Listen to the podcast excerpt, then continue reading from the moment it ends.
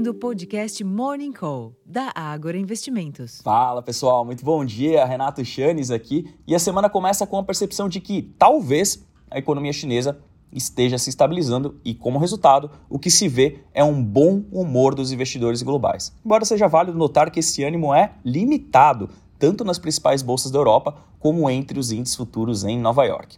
Desta vez, embora os preços ao consumidor chinês tenham subido novamente menos do que o esperado, os empréstimos bancários cresceram acima das expectativas e o governo local adotou novas medidas de estímulos voltadas às seguradoras, visando estimular o investimento no mercado de ações por lá.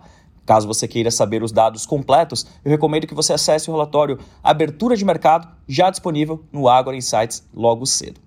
Completando o cenário macro desta manhã de segunda-feira, o dólar recua frente à maioria das moedas, com destaque para a disparada do iene japonês mais cedo. Os contratos futuros do petróleo operam em baixa, depois de acumularem ganhos de mais de 2% na última semana, enquanto que os preços futuros do minério de ferro registraram ganhos de 2,41% na madrugada lá em Dalian, cotados equivalente a 115 dólares e 93 cents por tonelada. Por aqui, esses sinais de melhora na economia chinesa tendem a ajudar também no humor dos nossos investidores, embora a questão fiscal continue sendo o tema do momento. E nesse sentido, poucas novidades surgiram ao longo dos últimos dias, sugerindo que qualquer movimento doméstico tenda a ser pontual.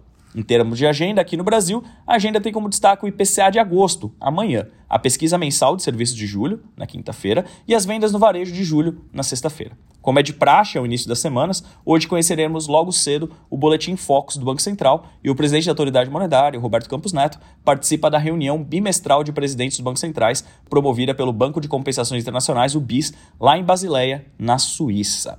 Nos Estados Unidos, o CPI de agosto, na quarta-feira, o índice de preço ao produtor, o PPI, e as vendas no varejo de agosto, na quinta-feira, e a produção industrial na sexta-feira são os destaques da agenda nesta semana.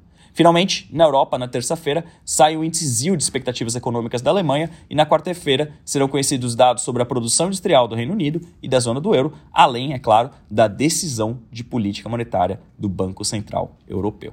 Bom, pessoal, como vocês podem ver, a semana começa de uma forma mais positiva, mas precisamos sim continuar acompanhando os desdobramentos lá em Brasília com o avanço da pauta fiscal para que exista uma melhora consistente na percepção de risco local, sobretudo no que diz respeito à evolução das taxas de juros futuras, antes de que a gente ter um ambiente mais propício para tomada de risco. Eu vou ficando por aqui, desejando a todos um excelente dia, uma ótima semana e até a próxima. Tchau, tchau.